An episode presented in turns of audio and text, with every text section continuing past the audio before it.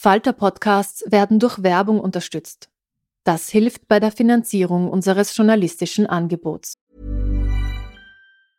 As a person with a very deep voice, I'm hired all the time for advertising campaigns. But a deep voice doesn't sell B2B, and advertising on the wrong platform doesn't sell B2B either. That's why if you're a B2B marketer, you should use LinkedIn ads. LinkedIn has the targeting capabilities to help you reach the world's largest professional audience. That's right, over 70 million decision makers all in one place. All the big wigs, then medium wigs, also small wigs who are on the path to becoming big wigs. Okay, that's enough about wigs. LinkedIn ads allows you to focus on getting your B2B message to the right people. So, does that mean you should use ads on LinkedIn instead of hiring me, the man with the deepest voice in the world? Yes. Yes, it does. Get started today and see why LinkedIn is the place to be to be. We'll even give you a $100 credit on your next campaign. Go to linkedin.com slash results to claim your credit. That's linkedin.com slash results. Terms and conditions apply. Introducing Wondersuite from Bluehost.com. Website creation is hard, but now with Bluehost, you can answer a few simple questions about your business and get a unique WordPress website or store right away. From there, you can customize your design, colors, and content. And Bluehost automatically helps you get found in search engines like Google and Bing. From step-by-step guidance to suggested plugins, Bluehost makes WordPress wonderful for everyone. Go to bluehost.com/wondersuite.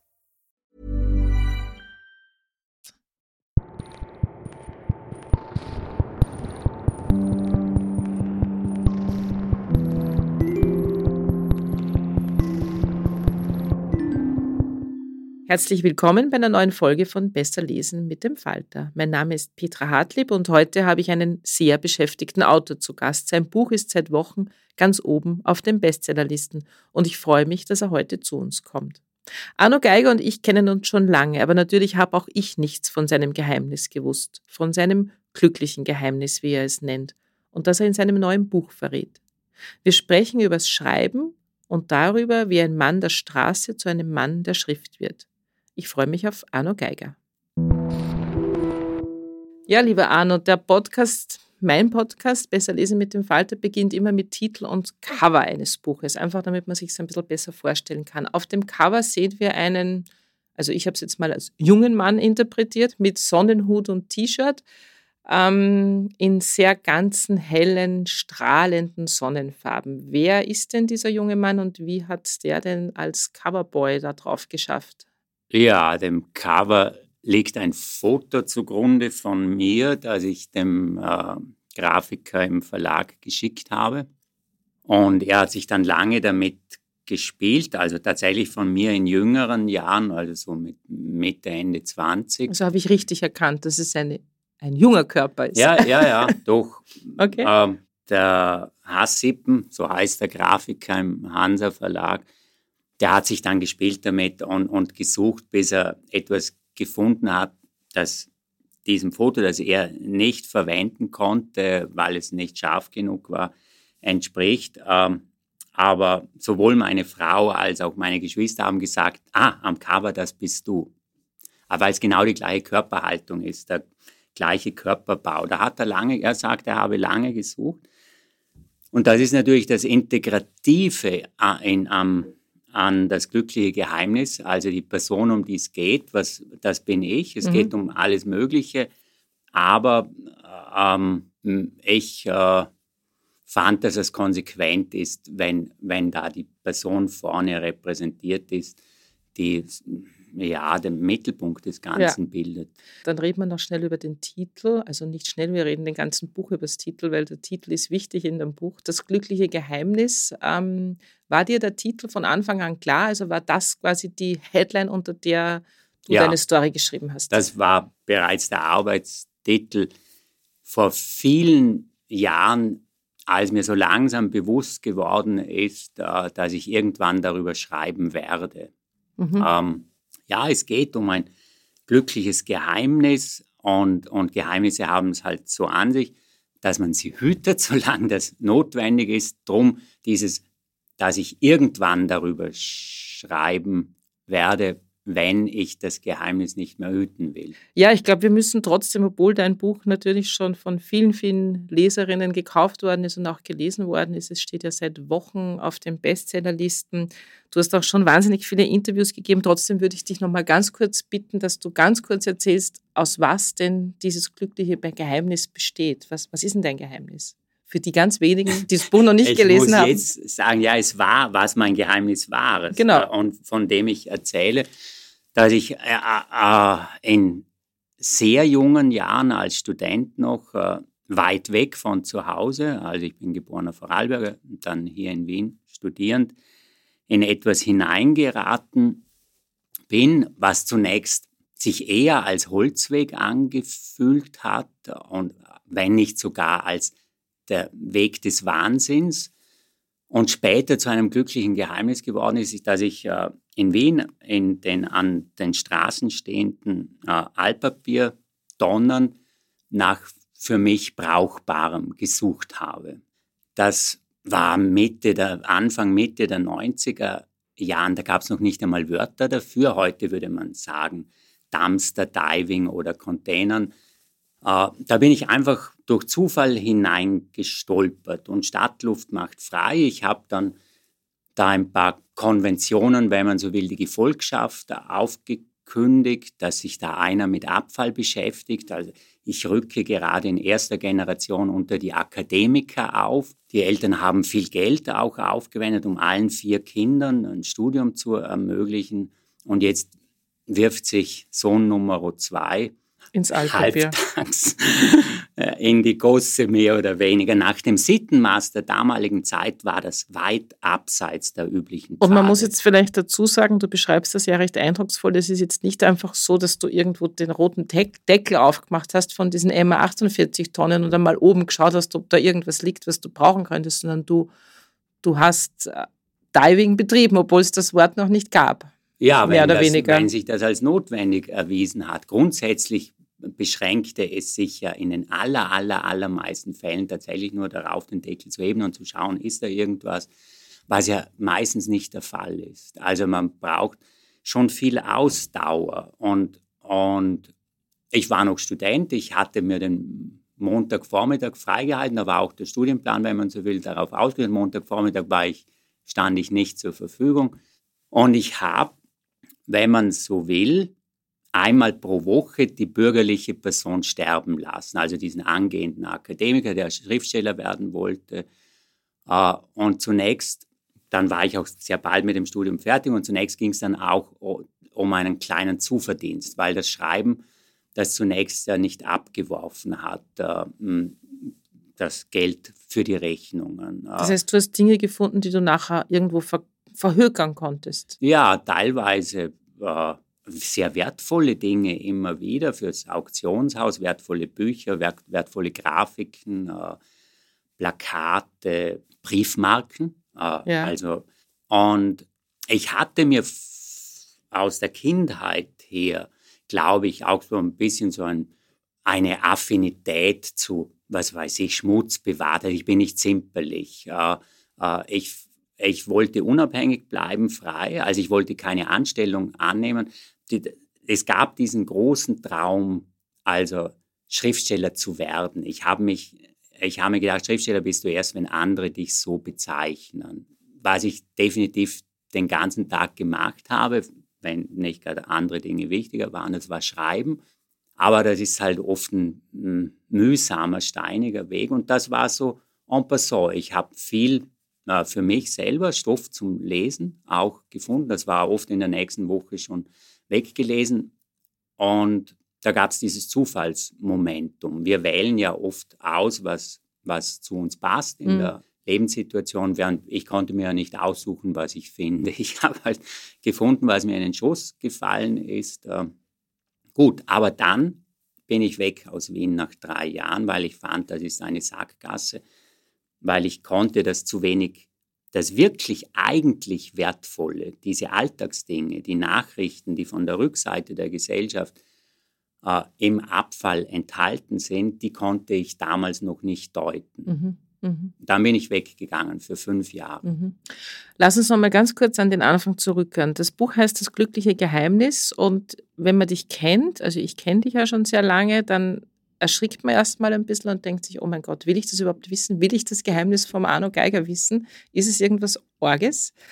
äh, das muss jeder Du spannst Gott sei Dank die Leser nicht auf die Folter. Du erklärst uns quasi bereits im ersten Absatz, ich glaube im dritten Satz, lüftest du dein Geheimnis äh, und wie ich das gelesen habe, ist so eine richtige Erleichterung von mir abgefallen, wenn man dachte, so, okay, es ist nichts, es ist nichts ganz Orges. Ähm, ja. War für dich auch klar, dass das jetzt nicht so geschrieben wird, dass das quasi dieser Spann, also dieser Spannungsmoment, um das geht es nicht. Also es geht nicht darum, ein Buch zu lesen, wo es einen Thrill gibt, was ist denn das Geheimnis, sondern es geht darum, ähm, ja, wie du, wie du dein Leben beschreibst äh, mit dieser, mit dieser, mit dieser, mit diesem seltsamen Ding, was du da mit, jahrelang gemacht ja. hast. Ja, ja der, der Thrill, der, das, das Besondere jetzt in, in meiner Perspektive ist, dass ich etwas zu erzählen habe, von dem sonst niemand erzählen kann. Weil ich habe das ja jahrzehntelang gemacht. Äh, und dass jemand mit geschultem Blick, ich bin ja Literaturwissenschaftler, ich bin Historiker, Schriftsteller, äh, sich mit Abfall beschäftigt, das ist schon etwas Besonderes. Also die Kultur Wissenschaft, die weiß das ja, dass man auf der Basis von Abfall zu einer guten Weltdeutung gelangen kann. Äh, und zum glücklichen Geheimnis wird es eben in dem Moment, in dem ich das begreife, dass Abfall ein Maßstab einer jeden Kultur ist und dass ich über den Abfall ein besseres Gespür für den Kontext bekommen kann, äh, indem ich als Person mich bewege, also den gesellschaftlichen Kontext, aber auch den allgemein menschlichen mhm. Kontext. Mhm. Was verstehen die Menschen unter Leben? Wie gehen sie mit Krisen um? Was entsorgen sie aus dem Leben? Das kommt ja auch noch dazu. Was äh, fällt in Ungnade? Mhm. Und der Abfall erzählt eine andere Geschichte als die großen Kunstwerke. Also sie sind, im, sie sind zweitrangig, beiläufig, unverkrampft, offen im besten Fall aber, aber eben auch nicht geschliffen. Und ohne dass ich jetzt Weltliteratur und Alltagsding äh, gegeneinander ausspielen möchte, aber es ist eben so großartig, dass der Apfel eine andere Geschichte erzählt, nämlich eher davon, wie wir sind, tendenziell, als davon, wie wir gerne wären. Lass mich da mal einhaken, damit wir nicht nur über den Abfall reden, sondern auch über dich als Schriftsteller. Das ist mir wichtig. Ähm, wenn man das Buch liest, ist mir halt sofort aufgefallen, eingefallen, okay, es gibt ein vordergründiges Geheimnis, das du lüftest, nämlich, dass du in die Altpapiercontainer gestiegen bist jahrelang. Aber eigentlich lüftest du ja ein viel spannenderes Geheimnis, nämlich das, wie du schreibst. Also du gewährst uns quasi mit diesem Buch einen Blick in, den, in das Hirn von Arno Geiger. Das in die Werkstatt. Du, ja, ich sag's jetzt mal in das Hirn, das klingt ein bisschen dramatischer, ja, aber natürlich in die Werkstatt. Medizinisch. Ähm, also wie du schreibst, wie du deine Geschichten erfindest oder wie die Geschichten zu dir kommen. Da gibt es einen wunderschönen Satz in dem Buch, ich habe ihn mir hier rausgeschrieben, der Mann der Straße betritt ein Haus, betritt eine Wohnung, setzt sich an den Schreibtisch und verwandelt sich so in einen Mann der Schrift. Ähm, das ist quasi wie eine Metapher für dieses Buch oder für dein Leben. Ähm, magst du uns davon so ein bisschen erzählen? Über, über den Weg vom, vom Miststirler, wie man im Wienerischen sagt, Vorarlbergerisch gibt es das Wort wahrscheinlich nicht, vom Miststirler zum Schriftsteller. Na, das, das kann ich eigentlich so, ist es auch falsch, ist der Ansatz auch falsch, weil ich ich wollte ja schon Schriftsteller werden, als ich das angefangen habe. Klar, das ist habe. nicht, das Schriftstellertum ist nicht das ja. zufällige Ergebnis des Miststirns. Also insofern gewesen. wird Klar. nicht aus dem, dem, der sich mit Abfall beschäftigt, ein Künstler, sondern der Künstler beschäftigt sich mit Abfall. Und äh, der Abfall verändert mich. Also, also zunächst war es für mich eine Schule des Lebens. Also wie leben die Menschen? Also plötzlich äh, konnte ich hatte ich Zugang zu Erfahrungsräumen, die sich mir sonst vielleicht so unmittelbar nicht geöffnet hätten. Man bleibt meistens so in seinem kleinen Kreis. Familie ist noch, wie soll man sagen, äh, gefährlich. Die kann man sich nicht aussuchen. Da, da gibt es dann vielleicht auch Leute, die sind ganz anders als man selber. Aber sonst ist das Umfeld, sucht man sich ja aus, ist homogen. Und im Abfall waltet so ein Momentum des Zufalls und Willkürlichen, das ich äh, vermittelt über diese Alltagsdinge, Briefkonvolute, Tagebücher, irgend Geschriebenes, äh, ähm, mit Lebenssituationen, äh, Menschen in Kontakt komme, die ich mir vielleicht nicht aussuchen würde. Mhm. Aber das hat was un unglaublich Bereicherndes. Äh, das macht das Leben weiter, offener. Und, und das hat mir mich selber weniger fremd gemacht. Also zu sehen, dass die anderen auch komisch sind, ein bisschen merkwürdig, die haben auch ihre Spleens, äh, können auch nicht über ihren eigenen Schatten springen. Das hat mir tatsächlich nicht nur die Welt insgesamt, sondern auch mein, mein eigenes Leben mhm. weniger fremd gemacht. Ich fand es oft beeindruckend, wie Menschen mit so einer unverkrampften Offenheit auch über eigene Schwächen über äh, Scheitern schreiben. Das fand, fand ich nie peinlich, das fand ich äh, immer eher eine Stärke. Aber das wäre ja was gewesen, was dir Freunde jetzt nie erzählt hätten, weil du ja selber sagst, man lebt ja in seiner eigenen Bubble und diese Menschen haben das ja aufgeschrieben und weggeworfen. Also insofern ja. ist das ja, ja. Ähm, ja, eben, das ist das Bereichernde, genau, das. Bereichernde genau. dass, ich, äh, dass ich Einblicke bekomme in die Sitten und Bräuche, die landläufigen hier in, in Wien.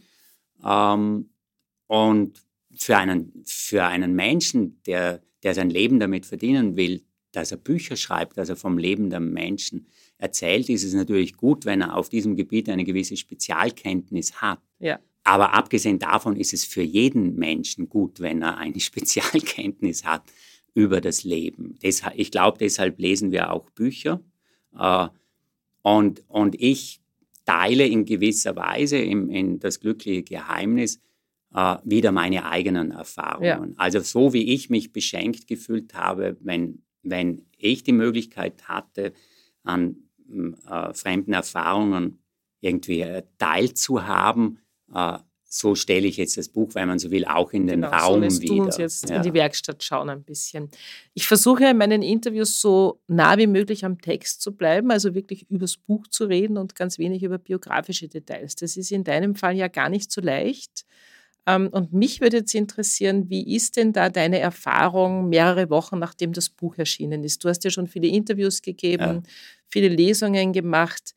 Wie gehen denn die Fragesteller rennen damit um, dass dein Protagonist ja augenscheinlich Arno Geiger ist. Also kleben die da total drauf. Ähm, und die Anschlussfrage, du kannst dir das ja merken, lange Danke. Frage, äh, bist du damit zufrieden? Und wenn du so eine Wunschrezension dir wünschen könntest, ähm, was, auf was würdest du denn fokussieren, wenn du dein eigenes Buch besprechen müsstest? Naja gut, ich merke natürlich, was zu kurz kommt. Also genau. das mit dem Altpapier, als, äh, als Hook, also als Haken, als Aufhänger, das ist das dominierende Thema.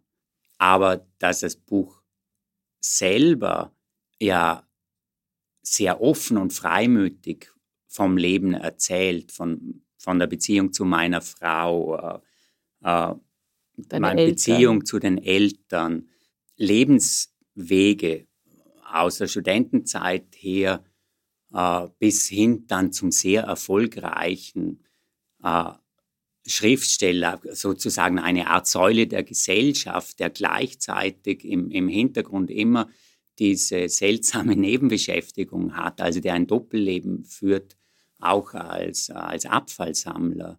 Ähm, diese Wechselbeziehung, äh, das kommt, das finde ich, das kommt zu kurz. Das, dass mich ja im Altpapier das Soziale interessiert hat und dass ich vor allem von Sozialem auch erzähle.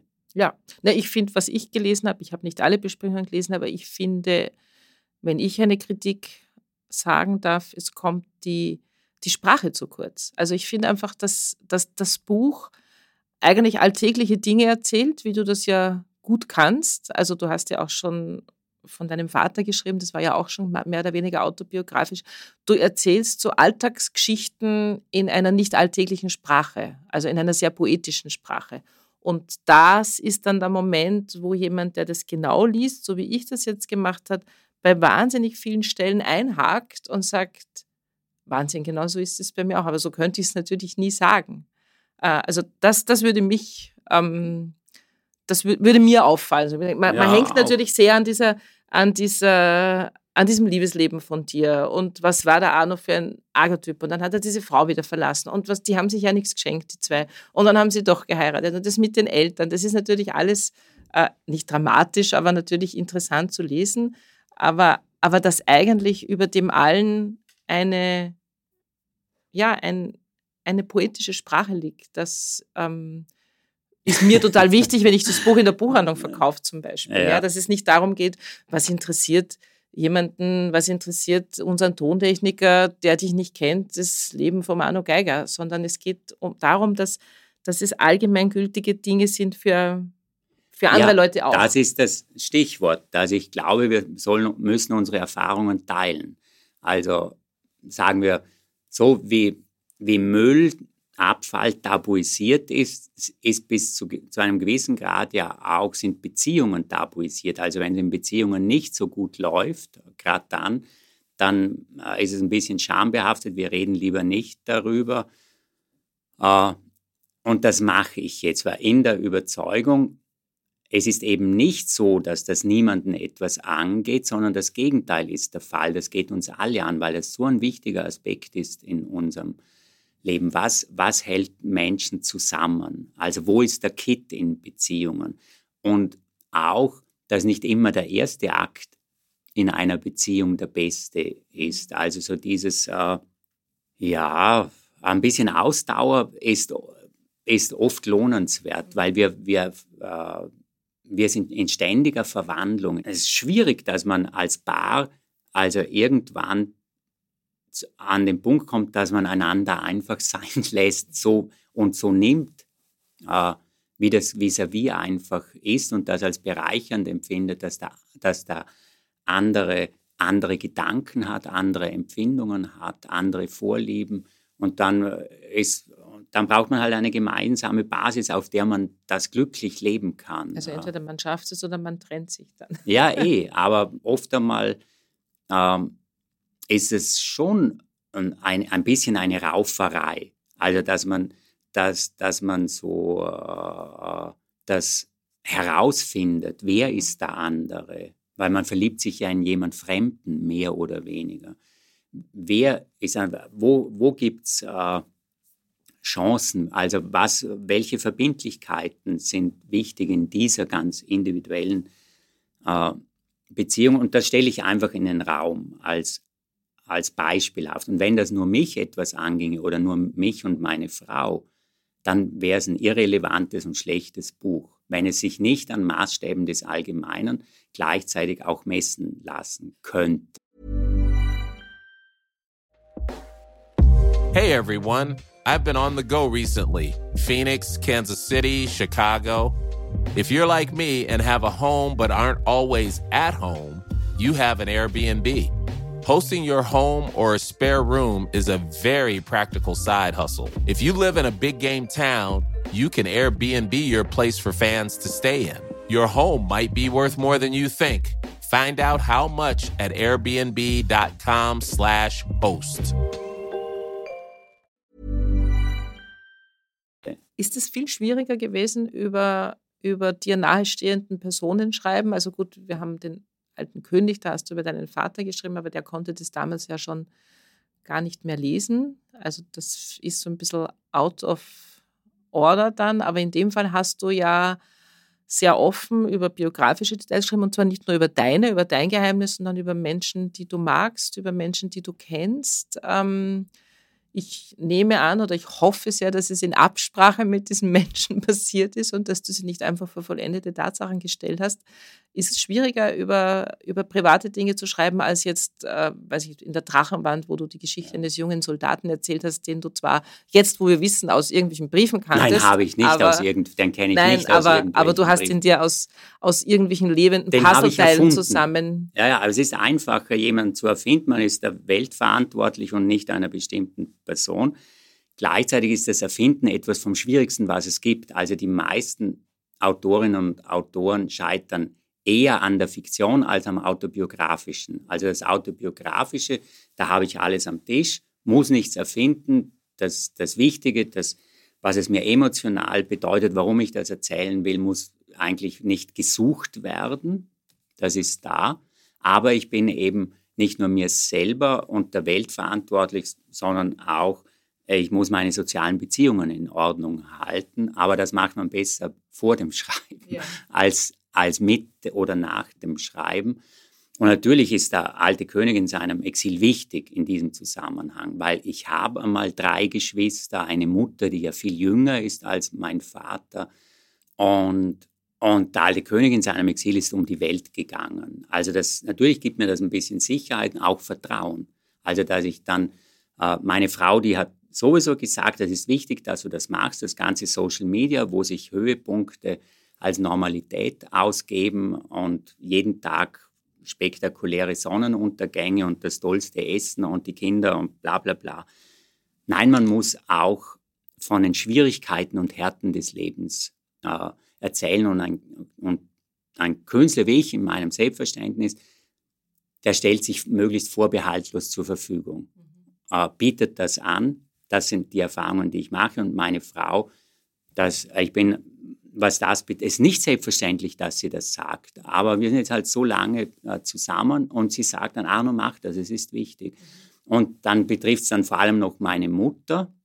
Aber auch da, wie gesagt, man muss halt seine Beziehungen in Ordnung halten. Und dann kann ich auch ambivalenter erzählen. Das, dann bekommt das vis-à-vis -vis nicht, wie soll man sagen, so schnell etwas in den falschen Hals, wenn Vertrauen vorhanden ist. Ja, was ja nicht passieren darf, ist, dass das vis-à-vis -vis dann quasi beim Lesen deines Textes über Dinge an Dinge draufkommt, äh, die du, also das geht nicht. Wenn du ja, sozusagen eine, eine schlechte Beziehung hast und äh, deine Frau liest dann in deinem neuen Buch äh, Geschichten über eure Beziehung, das wäre natürlich fatal. Also dann, glaube ich, äh, hätten wir ein nächstes Geheimnis. Ja, na, nein, das, ähm, also insofern. Das, also letztlich ist eines, einer der Fundamentpunkte von dem Buch ist einfach die gute Beziehung, die ich zu meiner Frau habe und dass das auch eine äh, Beziehung ist, in der wir sehr viel reden. Das wird eh oft genug ja. erwähnt im Buch. Wir reden ja den ganzen Tag ganzen und Tag. ununterbrochen.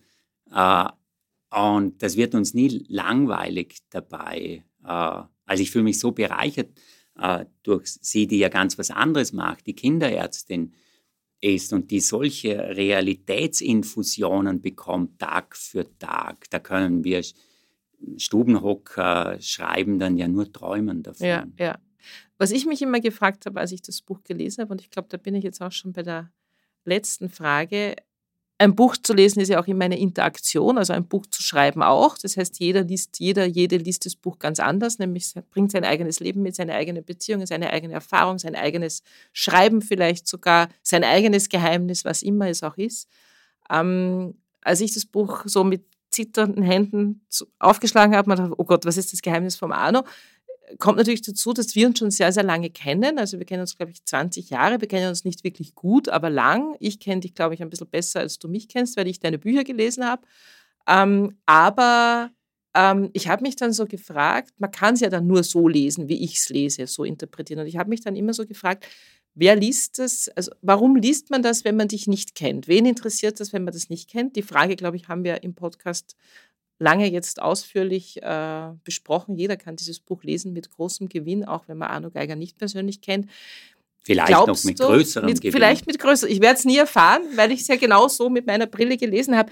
Ich frage mich, glaubst du, dass dieses Buch aber auch, dass man mit diesem Buch auch den umgekehrten Weg gehen? Also, dass man zuerst das glückliche Geheimnis liest und dann beginnt, äh, das Werk von Arno Geiger zu entdecken und nicht nur die Fans das sowieso kaufen. Also wäre das, würde das ein schöner Gedanke sein für dich? Ach, das das wird auch so stattfinden. Okay. Also das, äh, oder es findet auch so statt. Äh, nein, so viele äh, 50 äh, Ways to Leave Your Lover. Es, und so gibt es auch so viele Zugänge zu Büchern. Äh, äh, und ja, wenn da eine Tür aufgeht und jemand sagt, da ist etwas Vertrauenswürdiges in dem Text, das attraktiv ist so, dass ich vielleicht die früheren Bücher oder eines der früheren Bücher auch lese, äh, freut es mich, das ist eh klar.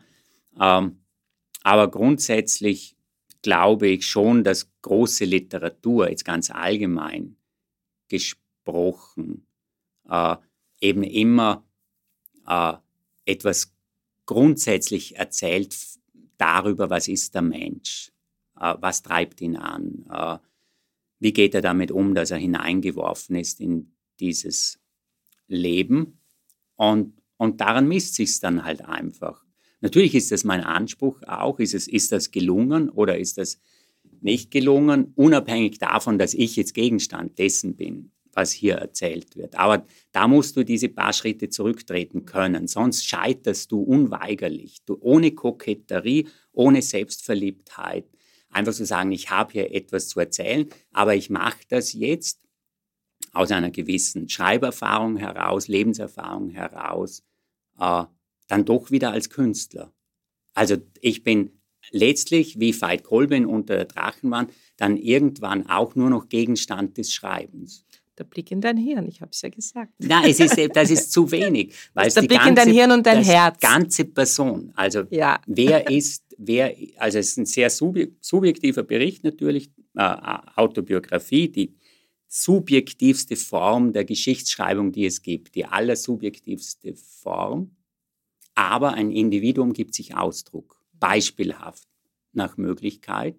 Und ob das dann Max Frisch, Montauk ist oder was weiß ich, Virginia Woolf oder wir würden das nicht mehr lesen, wenn es, wenn es nur sozusagen eine Preisgabe von Persönlichem wäre, wenn nicht die Fähigkeit vorhanden wäre, etwas Allgemeingültiges auch aus dem eigenen Leben herauszuholen. Das hat er am Tisch gehabt. Nein, ich bin, ich rede halt so mit den Händen. Alles wunderbar. Und jetzt habe ich da angestreift das an dem Tisch. Total gut. Das war ein super Schlusssatz. Äh, ich danke dir sehr für das Gespräch und äh, ja, wünsche dir noch viele glückliche Geheimnistage. Danke vielmals, äh, liebe Petra. Ja, doch. Also wir arbeiten am, am weiteren Geheimnissen. Bevor uns Arno Geiger eine kurze Stelle aus seinem neuen Buch das glückliche Geheimnis vorliest, ein paar Tipps der Falter-Redaktion.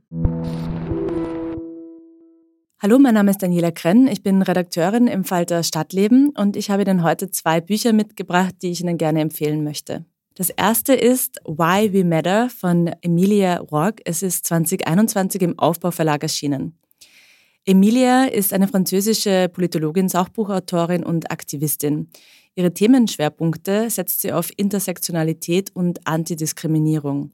Seit 2005 lebt sie in Berlin, wo sie auch unter anderem das Center for Intersectional Justice gegründet hat. In ihrem Buch beschreibt Rourke, dass sie eine kleine Oase gefunden hat. So bezeichnet sie zumindest die Community, die sie eben während ihres Studiums fand. Dort hat sie eine kleine Pause vom ständigen Widerstand einlegen können, gegen das Gefühl, falsch zu sein. Und dort wurde ihr auch klar, dass viele ihrer persönlichen Erfahrungen Teil eines größeren kollektiven Phänomens waren. Es ist auch dieses gemeinschaftliche Gefühl, das die Autorin mit ihrem Buch Why We Matter ihren Leserinnen vermittelt. Und zwar genau dann, wenn sie von Diskriminierung betroffen sind. Sie erzählt dabei viel von ihren eigenen Erfahrungen. Ihr Vater ist jüdisch, französisch und in Algerien geboren, ihre Mutter in Martinique. Und ihr Großvater, der war ganz offen rassistisch. Sie selbst ist eine queere Frau. Ausgrenzungen hat sie deswegen auf ganz unterschiedlichen Ebenen erlebt.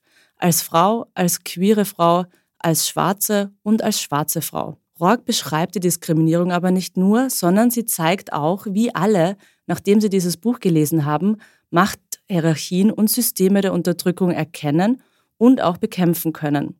Sie ist besonders deutlich, wenn sie schreibt, Menschen mit Privilegien müssen lernen, mit Schuld umzugehen und Menschen, die Unterdrückung erleben, brauchen Raum für Heilung. Und vor allem aber sollen die Leser sehen, dass Unterdrückung nichts mit Individuen zu tun hat, sondern strukturell ist. Jetzt könnte man denken, ganz schön deprimierend dieses Buch. Ist es aber nicht, denn trotz all der Geschichten um Diskriminierung behält sie einen positiven Blick in die Zukunft. Sie glaubt zum Beispiel, dass Bewegungen wie MeToo, Black Lives Matter und Fridays for Future nicht nur viel Potenzial haben, sondern eben auch wirklich Macht zur Veränderung. Sie könnte auch Recht behalten, denn diese Bewegungen und auch der Widerstand dagegen zeigen, dass diskriminierende Strukturen und Hierarchien langsam, aber doch zu bröckeln beginnen. Das zweite Buch, das ich Ihnen gerne vorstellen möchte, ist von Edouard Louis und heißt Die Freiheit einer Frau. Es ist erschienen im Fischer Verlag. Der Schriftsteller Edouard Louis behandelt in seinen Büchern besonders gerne, wie Menschen bereitwillig an ihrer eigenen Unterdrückung mitwirken. Beispielsweise in Wer hat meinen Vater umgebracht? In seinem jüngsten Buch Die Freiheit einer Frau beschreibt Louis allerdings, wie sich seine Mutter gegen ihre eigene Unterdrückung auflehnt. Es beginnt alles mit einem Foto. Louis erkennt darauf seine eigene Mutter nicht. Die Mutter ist da ungefähr Anfang 20, es ist auch weit vor seiner eigenen Geburt, aber das ist nicht der Grund. Es ist der Ausdruck in ihrem Gesicht. Sie wirkt hoffnungsvoll. Gerade hat sie sich von ihrem ersten Mann getrennt, er war ein tyrannischer Trinker. Für eine kurze Zeit, so vermutet Louis, muss sie sich gedacht haben, ihr Leben könnte eine neue Wendung nehmen. Doch sie hat bereits zwei Kinder zu diesem Zeitpunkt, sie hat keine Ausbildung, sie hat kein Geld. Und schon bald wird sie sich in ihr Schicksal fügen, in eine weitere Ehe mit einem Mann, Louis Vater, der bald nach der Hochzeit damit beginnt, zu saufen, zu schlagen, sie demütigt und sie missachtet. Auch in den vorherigen Essays, das Ende von Eddie und Wer hat meinen Vater umgebracht, erzählt Louis von seiner Familie. Er berichtet vom Aufwachsen in einem Milieu, das nichts als Armut und Gewalt kennt und in dem zu allem Übel auch noch er als Homosexueller Ausgrenzung erfährt. Seine Mitschüler verprügeln ihn, sie nennen ihn Schwuli und auch der Vater verachtet seine feminine Art. Vor der Mutter versucht er seine Verzweiflung zu verbergen und er hat damit auch erstaunlicherweise Erfolg. Als er ihr Jahre später nämlich eröffnet, er habe seine Kindheit gehasst, glaubt sie ihm kein Wort. Aber seine Mutter ändert sich. Sie wird zu einer Frau, wie sie immer hatte sein wollen. Eine, die sich schminkt und die sich die Haare färbt. Sie trägt Schmuck und sie beginnt sich zu amüsieren und in Cafés herumzutreiben. Und eines Tages verlässt Monique, seine Mutter, eben auch ihren Mann und zieht bald darauf aus der Provinz aus und nach Paris, um dort ein neues Leben zu beginnen. Die Freiheit einer Frau ist damit also auch zugleich ein Brief an die eigene Mutter und die Geschichte einer Emanzipation. Glücklich ist sie nämlich. Und das sagt sie auch immer wieder. Und hier unterscheiden sich auch die Befreiungen von Mutter und Sohn. Denn Louis erlebt selbst eine Veränderung in seinem Leben. Allerdings projiziert er seine ganze Wut auf die Verhältnisse und zieht sich teilweise auch als Marionette der Gesellschaft, des Milieus, der Politik. All das kann er bei seiner Mutter nicht so beschreiben, so wie er es sich bei sich selbst macht. Nicht nur um die Freiheit einer Frau geht es also in diesem Essay, sondern auch um die Befreiung eines Schriftstellers von seinen ganz eigenen beschränkenden Urteilen. Diese Emanzipation geht zwar ein bisschen zu Lasten der politischen Brisanz, wirkt aber dafür sehr, sehr persönlich. Und mit diesem schon fast freundlichen Schreiben an seine Mutter erlebt man auch eine ganz neue Seite des Autors, der den Menschen eben nicht mehr nur zu Opfern erklärt, sondern sie auch ein bisschen als Retter ihres Selbst betrachtet. Ja, vielen Dank für die Tipps. Und nun liest Arno Geiger eine kurze Stelle aus seinem neuen Buch Das glückliche Geheimnis, erschienen im Hansa Verlag vor. Es fällt schwer, literarische Mittel zu finden, die nachvollziehbar machen, wie lang die Wege waren, wenn ich ein Jahr lang auf nichts stieß, was von Bedeutung war. Das passierte immer wieder. Ein Jahr hat viele Wochen, viele Straßen, viele Kurven, viele blaue Flecken. Tausendmal mit dem Handrücken unter der laufenden Nase durch. In der Früh sind die Beine und Gedanken noch schwer vom Schlaf. Vier Stunden später sind sie schwer von der Anstrengung Arbeit ist Kraft mal Weg. Bei minus 10 Grad und scharfem Wind, bei fast 30 Grad schon am Vormittag, es ist so heiß, dass die Bäume am Straßenrand keine Kühlung bringen, ihre Schatten wirken wie aufgemalt. Nichts. Und die Straßen reißen nicht ab, rechts, links und immer gut auf den Verkehr achten. Nichts.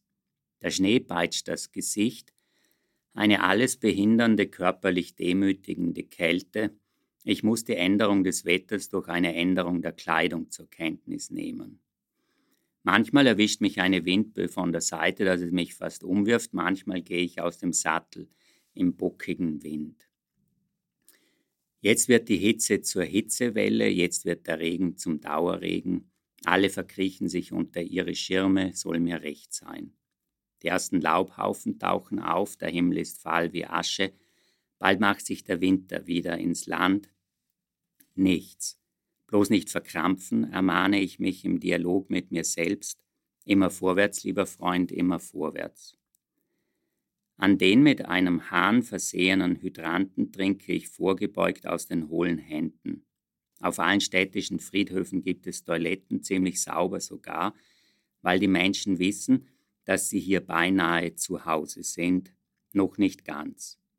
An manchen Stellen hängt Obst über die Zäune, Marillen, Zwetschgen, Äpfel, aber ich esse nicht viel, während ich unterwegs bin, nur gerade genug, dass ich nicht vom Fahrrad falle. Zu Hause verschlinge ich 3000 Kalorien, ohne Fett anzusetzen. Wochen und Monate vergehen, Leerfahrt hinter Leerfahrt. Einmal denke ich über mein Leben mit K nach, einmal über meine Eltern, einmal über E-Mails, die ich am Nachmittag schreiben muss. Zwischendurch bleibt genug Zeit, mir etwas herbeizusehnen, von dem ich nichts weiß. Die Sehnsucht verlagert sich von einer Papiertonne zur anderen. Aber diese Sehnsucht gilt nichts Bestimmtem, sondern etwas Unbestimmtem, einem mir noch unbekannten Schatz. Ich weiß nicht, was für eine Art Schatz das ist, aber ich weiß, dass es ihn gibt. Wie er auch Parzifal nicht genau weiß, worum es sich handelt bei dem, wonach er sucht, er weiß nur, wie man es nennt. Alles kann geschehen, aber nichts geschieht. Die auf meine Tour gefädelten Behälter kommen mir vor wie ein endloser Stollen durch taubes Gestein, dunkle Wolken am Himmel, ein Gefühl von Unterwelt. Zeigt euch, ihr Geister. Das war's auch schon wieder mit Besser lesen mit dem Falter für heute. Unser Gast war Arno Geiger mit seinem neuen Buch Das glückliche Geheimnis, erschienen bei Hansa. Wir hoffen, es hat Ihnen gefallen. Abonnieren und bewerten Sie uns bei Apple Podcasts, bei Spotify oder in der Podcast-App Ihrer Wahl. Alle Informationen zu den einzelnen Büchern bekommen Sie auch auf falter.at slash Buchpodcast oder in den Shownotes zu jeder Episode. Alle zwei Wochen gibt es eine neue Folge. Ich freue mich schon auf nächstes Mal.